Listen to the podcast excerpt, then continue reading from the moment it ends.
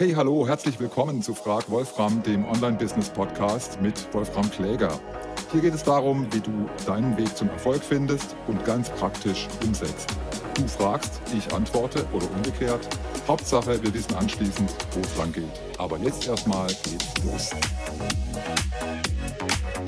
Episode 11 virtuelle Influencerinnen, bald auch in Blogs und Podcasts. Diesmal lerne ich öffentlich dazu, von wegen Learning in Public und du bist live dabei, also so gut wie live. Ich bin nämlich kürzlich schon wieder über einen Podcast gestolpert, den ich sofort abonniert habe, weil er mich in Zukunft noch öfter interessieren dürfte. Also schon wieder ein Update für Episode 6 von Frag Wolfram mit meinen Podcast-Empfehlungen.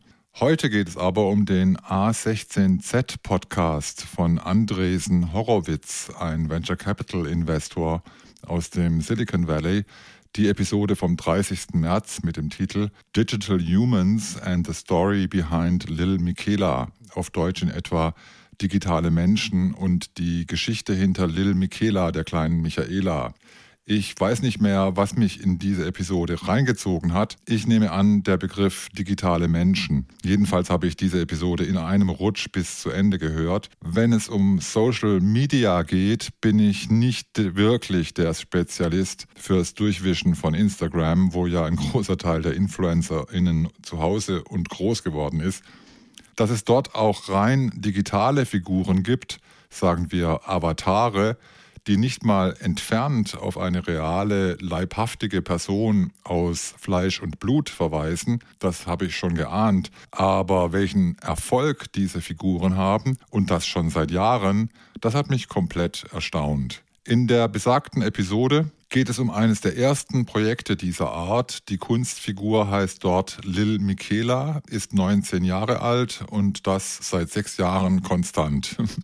Sie ist als halb Brasilianerin, halb Spanierin designt, bezeichnet sich selbst auch schon mal als Roboter. Lil Michaela ist 2016 auf Instagram erschienen, postet seitdem fast jeden Tag neue Fotos und Stories aus ihrem rein digitalen Leben aktuell rund 1300 Posts mit Anschnallen 2,8 Millionen FollowerInnen. Auf YouTube hat Lil Michaela aka Michaela Sousa bis heute 280.000 Abos mit 71 Videos erreicht. Sie hat in den sechs Jahren unzählige Produkte präsentiert, hauptsächlich im Fashion-Sektor, wird unter anderem von Samsung gesponsert, gibt Interviews, lässt sich zusammen mit anderen Celebrities also montieren. Sie wurde von ihren DesignerInnen auch als Sängerin aufgestellt, mit einigem Erfolg auf Spotify. Im A16Z Podcast interviewt die Gastgeberin Steph Smith zwei der Macher von Lil Michaela, Trevor McFedris und Isaac Bratzel aus Los Angeles. Also ich als Exilschwabe. Der Nachname Bratzel ist natürlich nicht zu übertreffen. Ich will den Podcast jetzt nicht nacherzählen.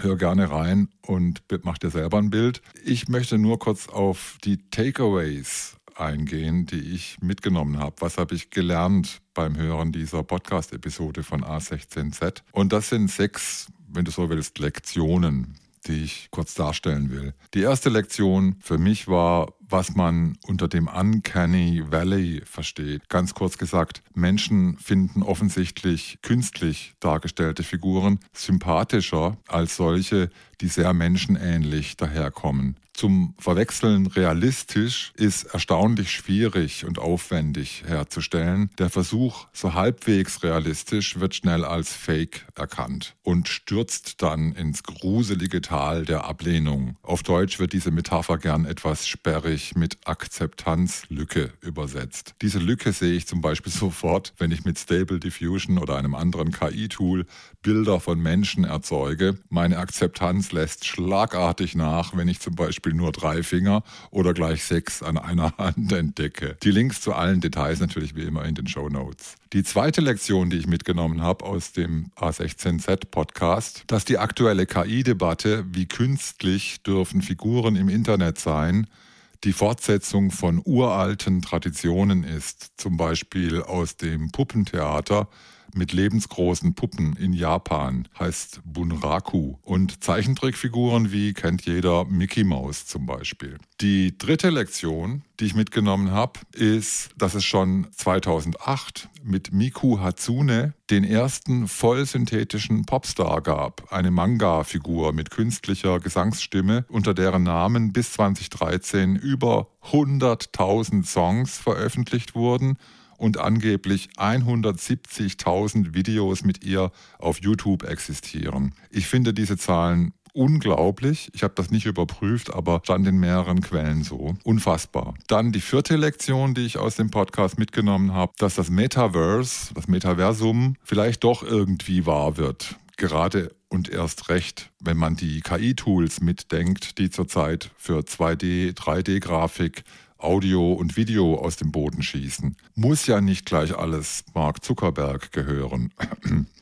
Die fünfte Lektion für mich war, dass Avatare wie Lil Michaela skalierbar sind wie jedes andere voll digitale Produkt und welche riesen Vorteile das mit sich bringt, im Gegensatz zu gewöhnlichen, menschlich fleischigen InfluencerInnen. Das müsste doch auch BloggerInnen und PodcasterInnen interessieren. Dazu gleich noch mehr. Und schließlich die sechste Lektion für mich, dass die Technologie zwar eine Art Demokratisierung bedeutet, im Sinne von, gerade auch mit KI, vielleicht sogar extrem, bald können alle, die wollen, Content Creators sein, Texte schreiben, Bilder machen, Musik, Videos, was immer sie sich vorstellen. Und es wird dann auch viel mehr ziemlich guter Content veröffentlicht.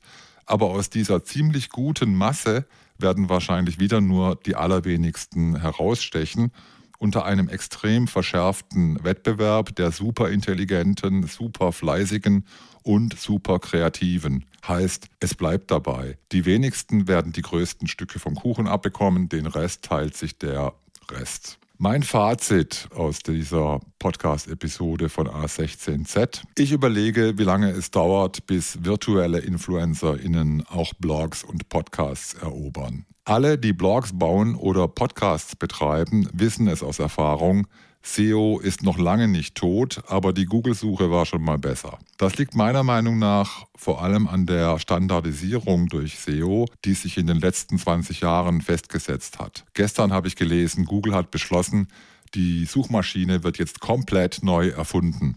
Finde ich gut. Mindestens das also haben OpenAI und Microsoft schon mal hinbekommen und Google hat erkannt, dass BART alleine nicht hilft. Die rote Alarmlampe, die ChatGPT eingeschaltet hat, wird bei Google so schnell nicht wieder ausgehen.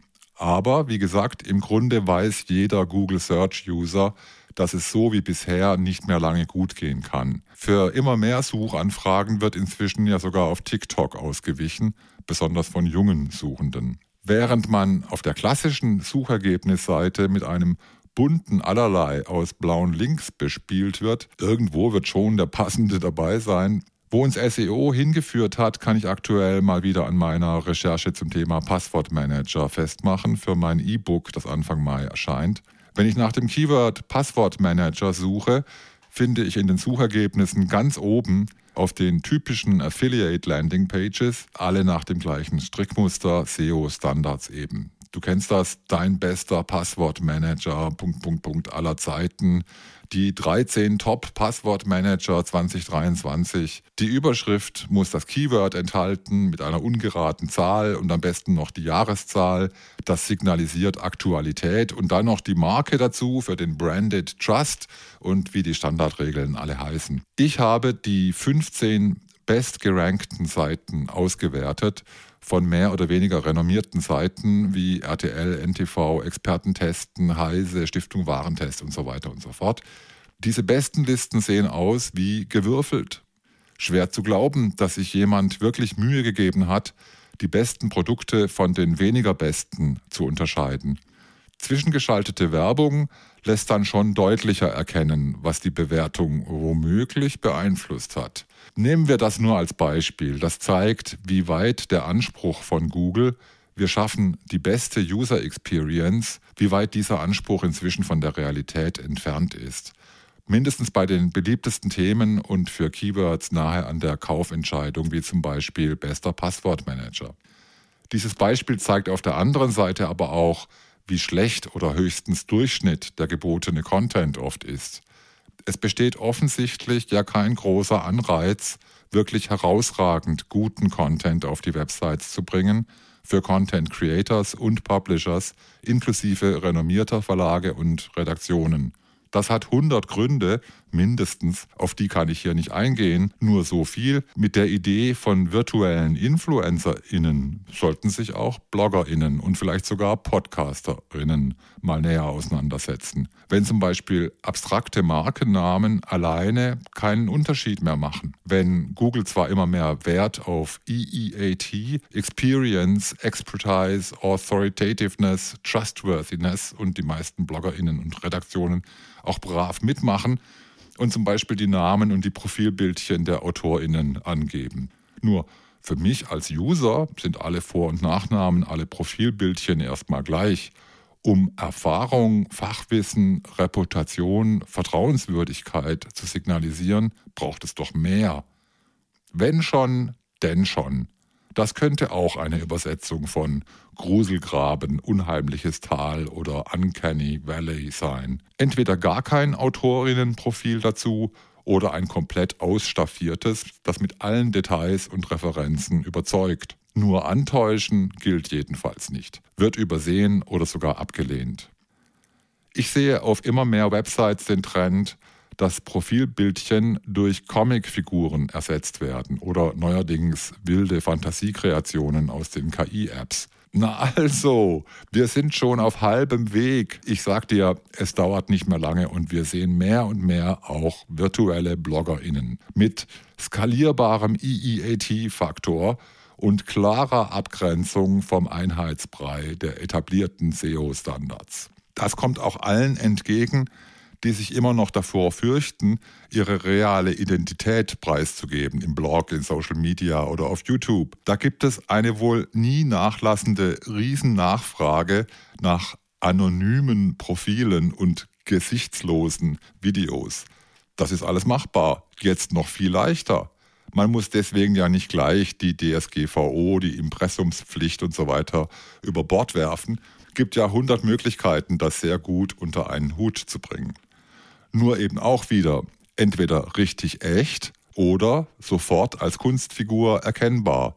Bloß nicht hängen bleiben irgendwo dazwischen. Und künstliche Stimmen nach Wunsch und Voice Design für Podcasts aller Art bis vor kurzem nur schwer vorstellbar.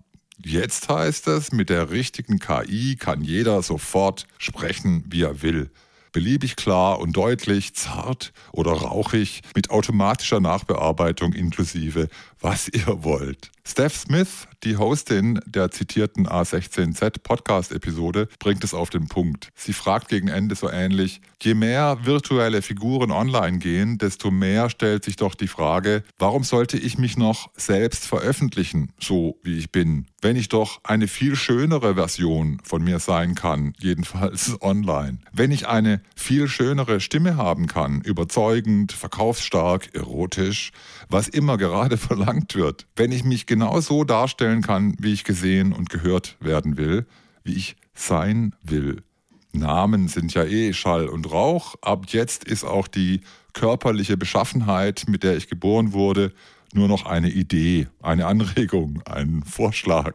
Und vielleicht das beste Argument von allen, wenn mich mal jemand kritisiert oder gar abbestellt, kein Follow, kein Abo mehr haben will, dann trifft es ja nicht wirklich mich, sondern nur meinen Avatar, vielleicht sogar nur einen meiner vielen Avatarinnen. Mit diesen so erfreulichen und überaus optimistischen Aussichten. Ich hoffe, für dich war auch heute in dieser Episode wieder eine Inspiration dabei von mir oder Lil Michaela. Bis nächsten Montag. Und falls dir zwischendurch eine Frage einfällt, auf gar keinen Fall rauszögern sofort eine E-Mail schreiben an fragwolfram.wolframkläger.com. Ja, Kläger wieder mit AE. Bis dahin, alle Grüße, dein Wolfram und Peace.